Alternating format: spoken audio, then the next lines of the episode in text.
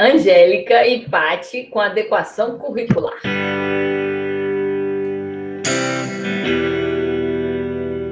Bom dia, meninas. Bom dia, bom dia, bom dia. Vamos, vamos lá, namastê. Então, bom dia a todos. Vamos lá, galera. Adequação curricular.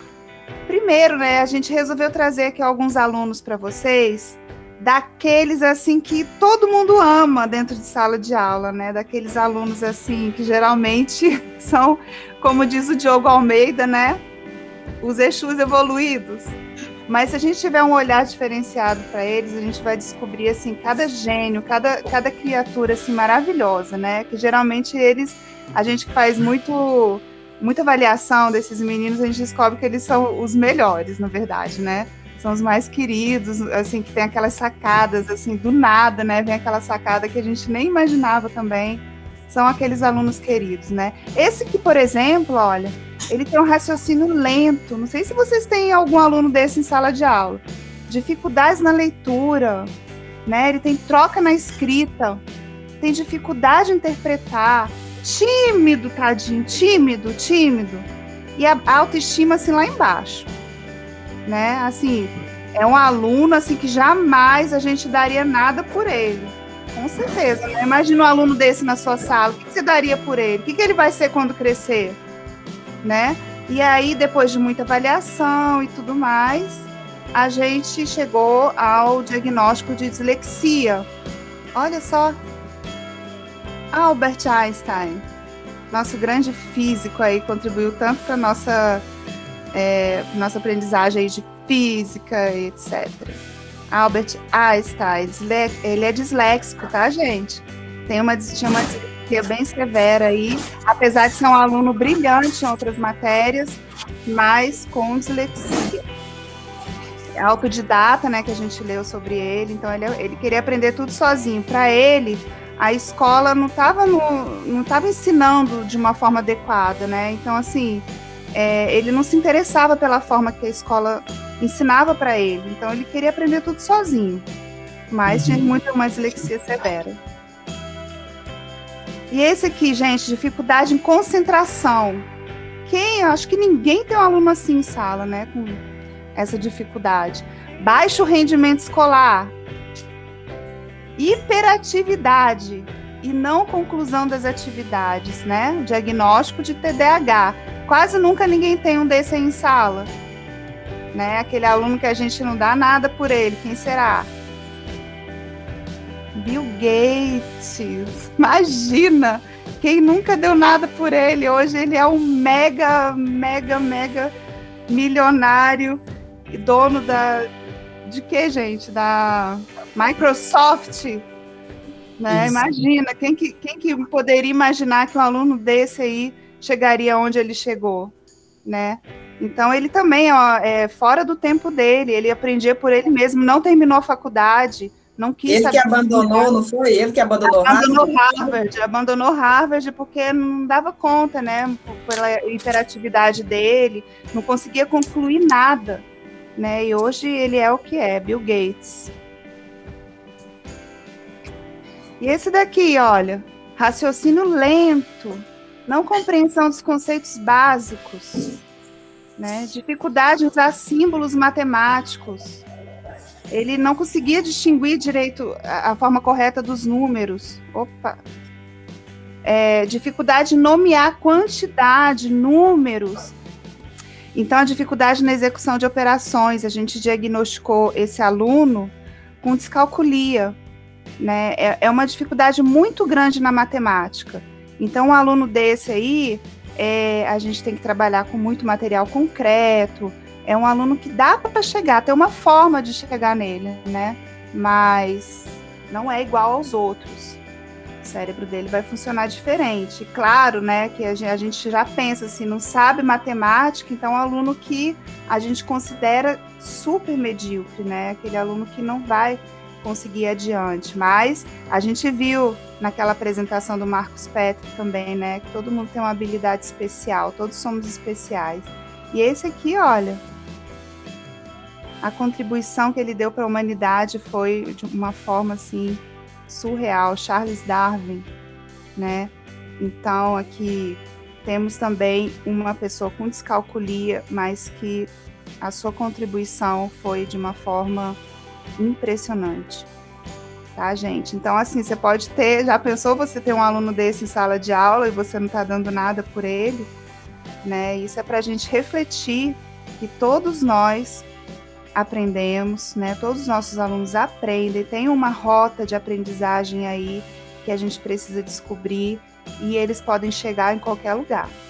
E aí, gente, é, tira, é, passando esse primeiro momento, que esse era o nosso objetivo, mostrar assim, é, geralmente a gente recebe um aluno, a gente já pede a documentação desse aluno, a gente vai olhar todas, né, o que, que vem falando dessa criança, seja no relatório descritivo dele, seja em laudos médicos, e muitas vezes a gente se prende ao que está escrito lá e, e esquece que, além desse diagnóstico, tem um ser humano ali em desenvolvimento e que a gente precisa entender de que maneira que esse aluno se desenvolve, conhecendo sim as dificuldades dele, mas eu sempre levanto essa bandeira, valorizando as potencialidades desse aluno.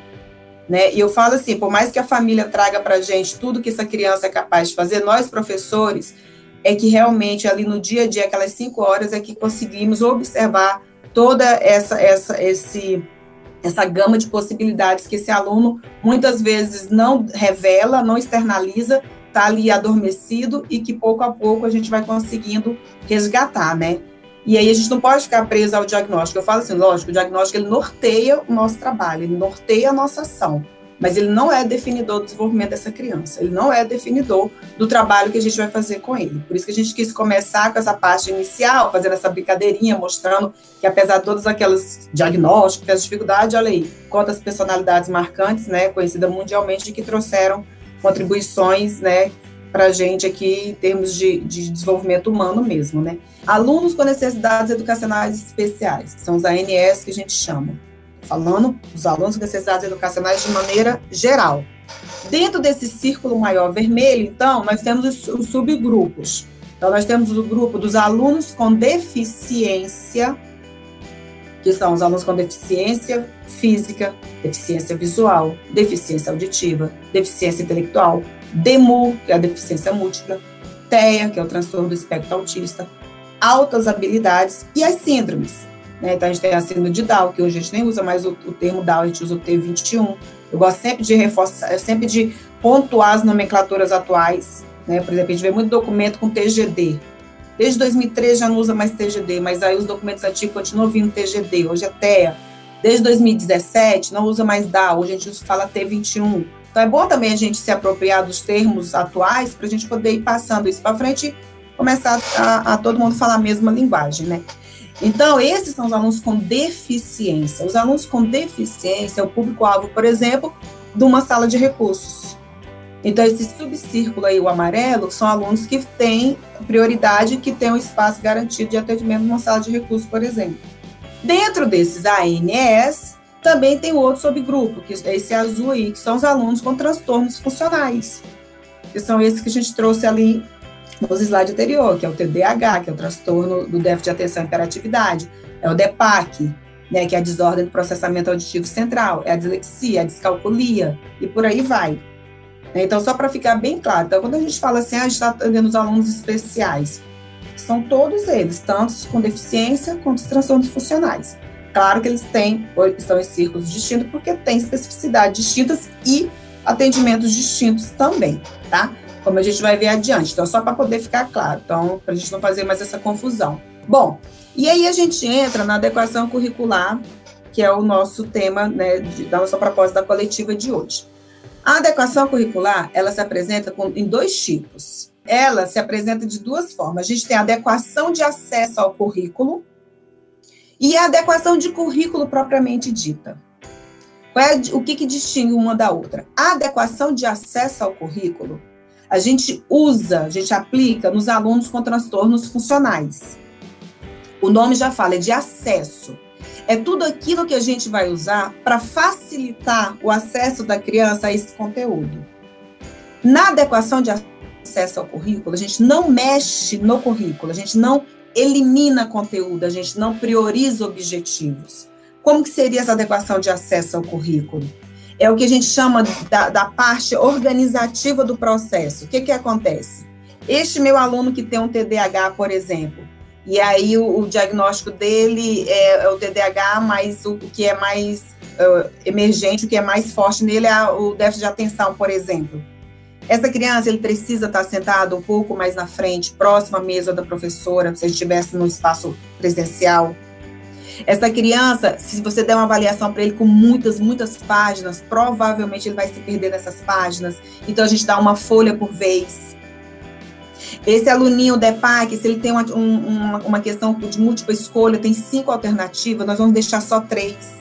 Isso é adequação de acesso ao currículo.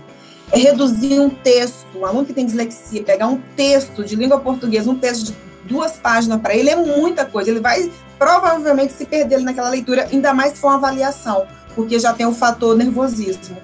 Então, para esse aluno que tem a dislexia, eu vou reduzir esse texto. Eu vou reduzir. Isso é adequação de acesso ao currículo. Então, é redução de texto, é comandos mais diretos objetivos, redução do número de questões, redução de alternativas. Veja, em nenhum momento eu estou tirando conteúdo. Eu estou apenas fazendo ajustes, adaptações. Isso é adequação de acesso ao currículo. Então, quando eu falo assim, ah, meu aluno tem uma adequação, sim, mas a dele é de acesso ao currículo.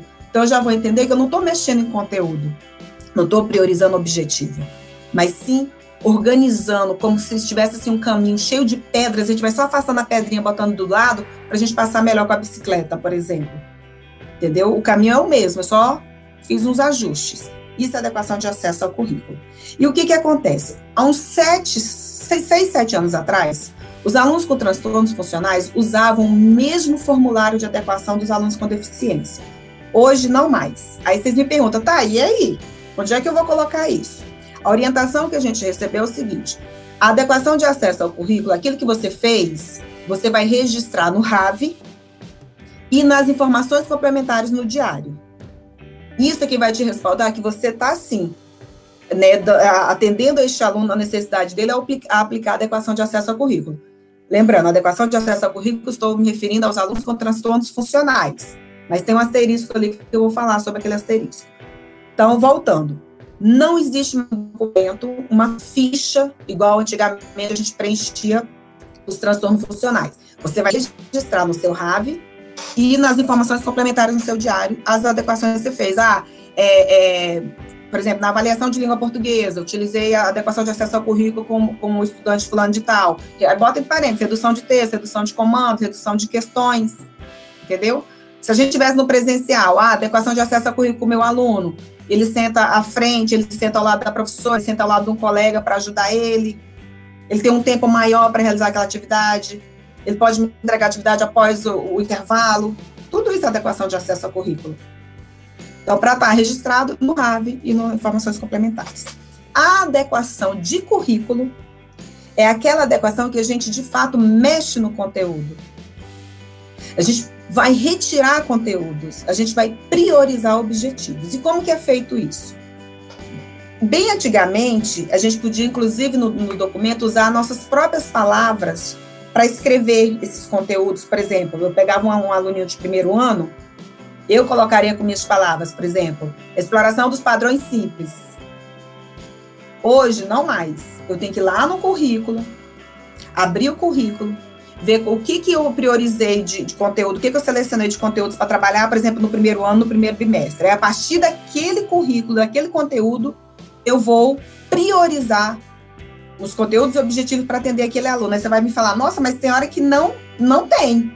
E aí a resposta que a gente sempre tem é a seguinte: mesmo os alunos que não têm diagnóstico, e quando você pega lá os objetivos, habilidades da BNCC, nem sempre os alunos atendem, é, atingem 100% da escrita ali. Tem umas palavras, né? Inferir não sei o que, texto de não sei das quantas, gêneros textuais distintos.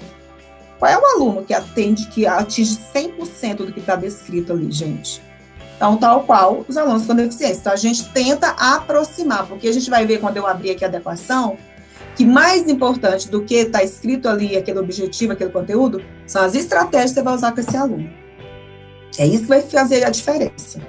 Não é no que está escrito ali. Porque o que está escrito, se você pegar aqueles textos da BNCC, do currículo, tem hora que nem a gente não entende. Quando eu leio, eu falo, a gente, mas aqui quer dizer o quê? Quer para ensinar para criança o quê? Né? Então, a gente não fica muito no termo. E aí, adequação de currículo, onde eu tiro o conteúdo, são os alunos com deficiência que a gente usa com eles. Por exemplo, um aluno DI, um aluno TEA, um aluno, por exemplo, com síndrome de Down, que tem a questão do DI associado. Mas tem aluno com deficiência que necessariamente, que assim, não necessariamente vão precisar dessa adequação. Aí onde entra aquele asterisco que está lá na de acesso ao currículo. Aquele asterisco ali também aplica-se ao aluno com deficiência. Eu vou dar um exemplo. O aluno, ele tem TEA, ele não precisa que a gente mexa em conteúdo.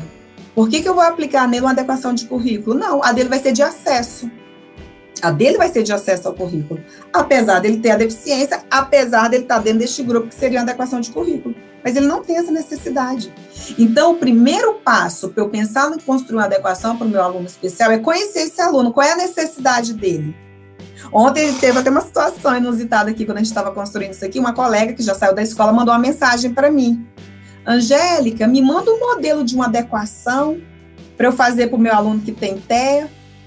Aí eu falei, Paty, você está vendo aí o que a gente está discutindo aqui? Não há um modelo de adequação para um aluno que tem TEA. Eu primeiro tenho que saber quem é este meu aluno, quais são as necessidades dele, o que, que eu vou realmente ter que adaptar, adequar para esse aluno. Eu não sei se eu vou ter que mexer em conteúdo, eu não sei se vai ser só de acesso ao currículo. Então, primeiro, por que, que eu, não, eu não chego no primeiro dia de aula já com a adequação pronta do aluno? Porque eu tenho que conhecer. Amanhã a gente vai fazer um mês que as aulas começaram. Aí sim. Agora eu já tenho condições de sentar com você e falar, Angélica, meu aluno é assim, assim, assim, eu observo isso, isso, isso, a área de interesse dele é essa, essa, essa. Ele não está conseguindo acompanhar assim, assim. Agora nós vamos sentar para construir a adequação dele. Não tem como eu já chegar com a criança com, com, com, com adequação pronta. Primeiro tem que conhecer ele, eu não sei. Outra, adequação curricular a gente pode fazer a qualquer tempo. Hoje, ele não precisa de adequação. Mas vai que lá no quarto bimestre, ele começa a sinalizar algum, alguma dificuldade que a professora fala, Angélica, não está conseguindo. E aí, no quarto bimestre, nós vamos fazer a adequação para ele. Então, você pode fazer a qualquer tempo. Outra característica importante da adequação. Ao término do bimestre, a gente avalia. E aí a gente vai ver o que, que aquela criança conseguiu atingir daqueles objetivos que nós estipulamos. E se ele não conseguiu atingir, nós vamos jogar aquele objetivo, principalmente em relação à adequação de currículo dos alunos com deficiência, nós vamos jogar para o próximo bimestre. Porque tem um campo lá atrás, que vocês vão ver na parte organizativa, que fala que ele tem um tempo maior para trato de determinados objetivos, que pode ser um bimestre pode ser um ano, aí onde já vai entrar a temporalidade. Percebe? Então, assim, a adequação é toda amarradinha, uma coisa puxa a outra. É, no caso de alunos que não têm um diagnóstico, preciso citar a, adequação de acesso ao currículo no, no diário também? Então, fez, e essa pergunta, inclusive, a gente já, faz, é, já apareceu muito lá nas nossas reuniões de sala de recursos, porque a gente fala assim, quando a criança tem um diagnóstico, a gente tem até um respaldo, né? Eu até brinco, eu falo assim, o difícil não são os meninos sem diagnóstico, é quando não tem, que a gente vê que aquela criança está com uma dificuldade absurda e não tem nada fechado dessa criança. E aí? Uhum. E aí a resposta é, é, professora, mas se não tem nada fechado. Mas aí eu cito seu trabalho, as adequações agora, que eu fiz já no, no RAV, né? Isso, agora eu vou dar minha opinião pessoal. Tem que eu, dizer, professora Angélica. com esses termos, né? É, eu, professora Angélica, se eu estou na minha uhum. sala de aula e eu tenho um aluno com extrema dificuldade, independente de diagnóstico, ah, mas eu registro tudo que eu fiz, tudo. Não, é, eu, eu, registro, eu registro no RAV, mas eu Você não vai chamar, você não vai usar o termo adequação de acesso ao currículo, porque ele não tem esse direito, porque ele não tem um diagnóstico, uhum. mas aí você vai dizer. Que aprendendo a dificuldade. As informações complementares? Eu coloco tudo. Eu, igual tô, igual tô falando, eu pessoal, eu coloco tudo no meu diário, tudo informações complementares, eu coloco tudo que eu faço que é um respaldo para mim. Ainda que esse menino não tenha um diagnóstico, mas eu estou observando, gente, eu estou vendo que ele tem uma dificuldade. E o que, que eu tenho feito para essa criança avançar nisso? Eu sempre coloco. Eu, eu, eu falo que nunca é demais. Para mim, o diário, a, a informações complementares, olha, eu ponho tudo mesmo. Como não está escrito que não é para pôr, então eu coloco. E aí, então eu vou abrir aqui para vocês o documento que é a ficha de adequação curricular, que é o que a gente usa com as crianças que têm, def têm deficiência, não transtorno funcional. Isso já ficou claro, né? E aí eu vou mostrar os dois modelos aqui para vocês. Este formulário ele é dividido em duas partes. Ele tem a primeira parte, que é a parte organizativa, né, que fala, detalha a vida escolar da criança, inclusive alguns aspectos da adequação de acesso ao currículo que a gente faz, e o currículo propriamente dito, tá? Essa primeira parte aqui, informações pessoais do aluno, a gente fala um pouquinho, uma descrição bem rápida sobre a escolarização dele, né, por onde ele passou, né, até chegar aqui na nossa escola. Entra a parte toda de medicação, atendimentos terapêuticos e clínicos que esse estudante tem, a gente passa para a parte das habilidades biopsicossociais, então a gente vai falar muito da comunicação, da questão da, dos aspectos motores, né? questão social, a questão da, das atividades da vida autônoma dessa criança. Então, tá tudo aqui dentro dessa parte das habilidades biopsicossociais. E a adequação organizativa, que aí também eu uso esse termo que é de acesso ao currículo, ela vai falar né, da, da, das possibilidades que a gente pode fazer com esse aluno para melhorar esse acesso dele ao conteúdo. Então, assim, a questão do espaço escolar, aquela questão que eu falei dele sentar próximo né, ao, a um colega que ele tem mais afinidade, sentar próximo à professora, né? É uma aluna que tem andador, ela tem uma deficiência física, então ela precisa que a cadeira dela esteja no mesmo nível ali da mesa, então muitas vezes eu tenho que pegar uma cadeira lá de outra sala, porque ela é pequenininha, então eu tenho que pegar a cadeira do primeiro ano para ela poder sentar à mesa do primeiro ano.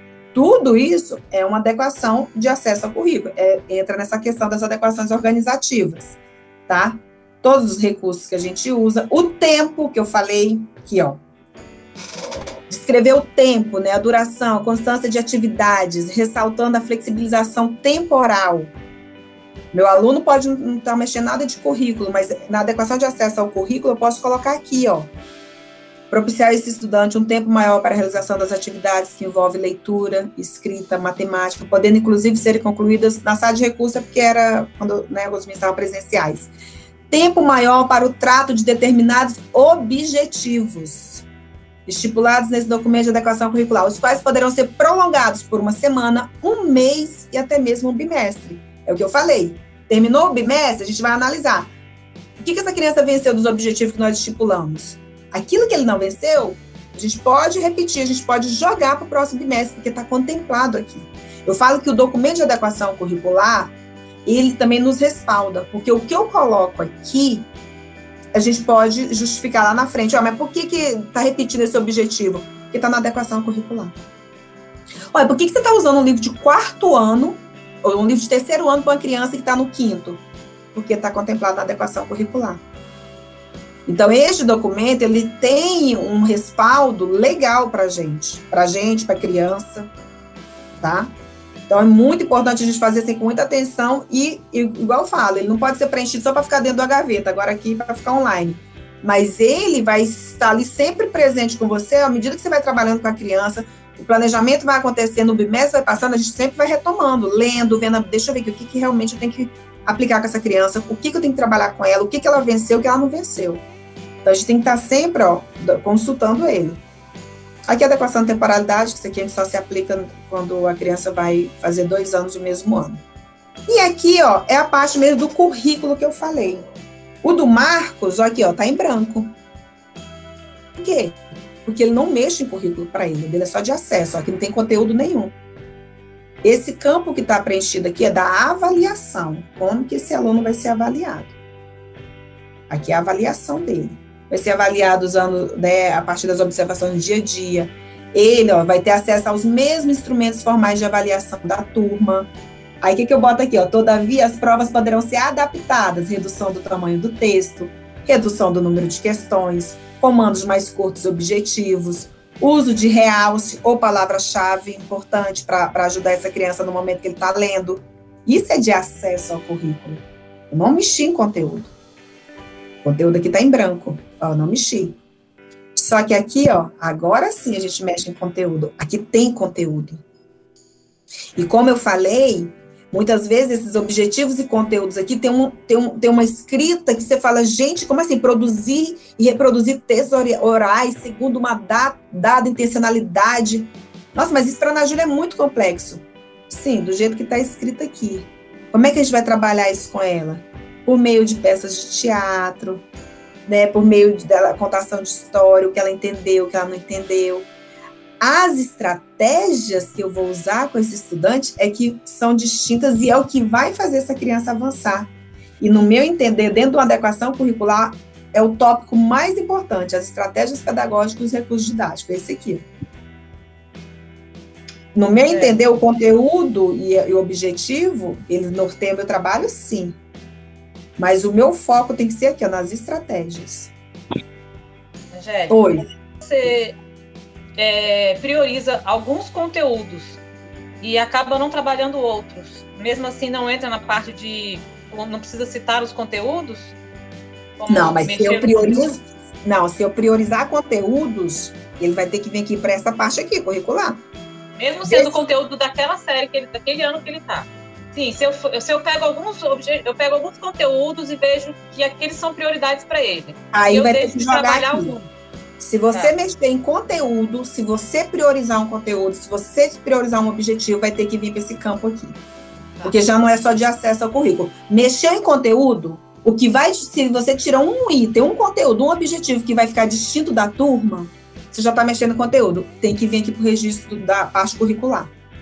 Tá. Aí já não é de acesso, é? Ou não? Não. Entendeu? Geralmente, a criança que tem adequação de currículo, ela tem de acesso também, geralmente. Uhum. Agora, que tem de acesso nem sempre tem de currículo. Nem sempre tem de currículo. Uhum. Entendeu? Entendi. Então, ó, essas estratégias, no meu entender, é o que faz a diferença no nosso trabalho com esse estudante. Ô, Angélica. Oi.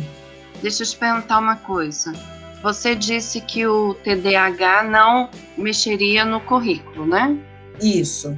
Mas se a criança é muito comprometida, eu posso mexer? Não. Infelizmente. Aí você fala, ó, tem criança com DEPAC, que o DEPAC é tão severo que ele se assemelha a um DI, inclusive na dificuldade. E a gente questionava muito isso. Falei, gente de Deus, mas tem aluno com DEPAC, inclusive quando a Patrícia está aí, que não me deixa mentir, inclusive quando vai fazer avaliação, é muito comum confundir um, um, um DEPAC severo, por exemplo, com um DI. Mas, infelizmente, não se mexe em conteúdo. E isso é uma briga muito grande dentro do ensino especial. Dentro ensino especial é uma briga muito grande. É porque na minha cabeça, o ensino especial, a gente tem, sempre tem que ter um olhar diferenciado. O ensino especial, a adequação tinha que ser para todo mundo.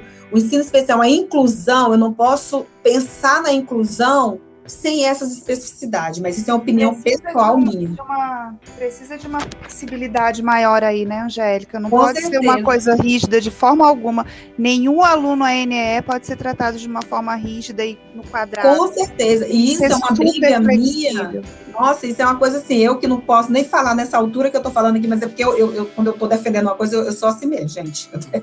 Eu sou desse jeito. É porque é uma coisa que mexe muito comigo, que eu acho que todo o olhar tinha que ser muito, muito flexível, muito aberto para um aluno ANR. E aí você me fala, então um aluno que tem um TDAH, que a gente vê que ele tem ali uma dificuldade, eu não vou poder mexer? Não.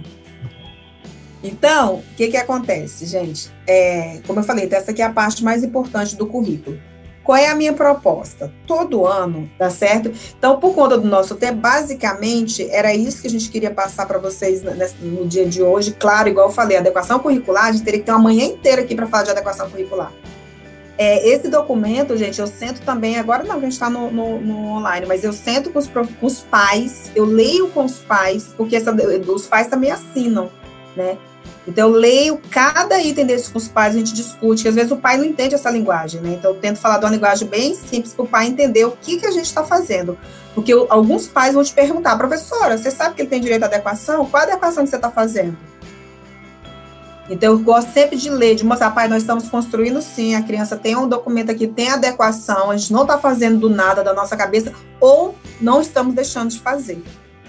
Né? Como eu falei, aquele exemplo do livro do quarto ano, do terceiro ano, aplicando uma criança de quinto ano.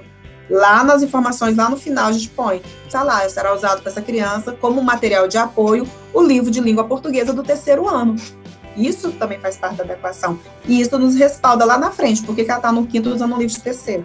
Ela está em processo de alfabetização e está contemplada na adequação curricular, que a gente usar o livro do terceiro ano como material de apoio. Então tá bom, gente. Vamos fazer umas palmas virtuais para dona Angélica e dona E a Paty. Então, dona Paty.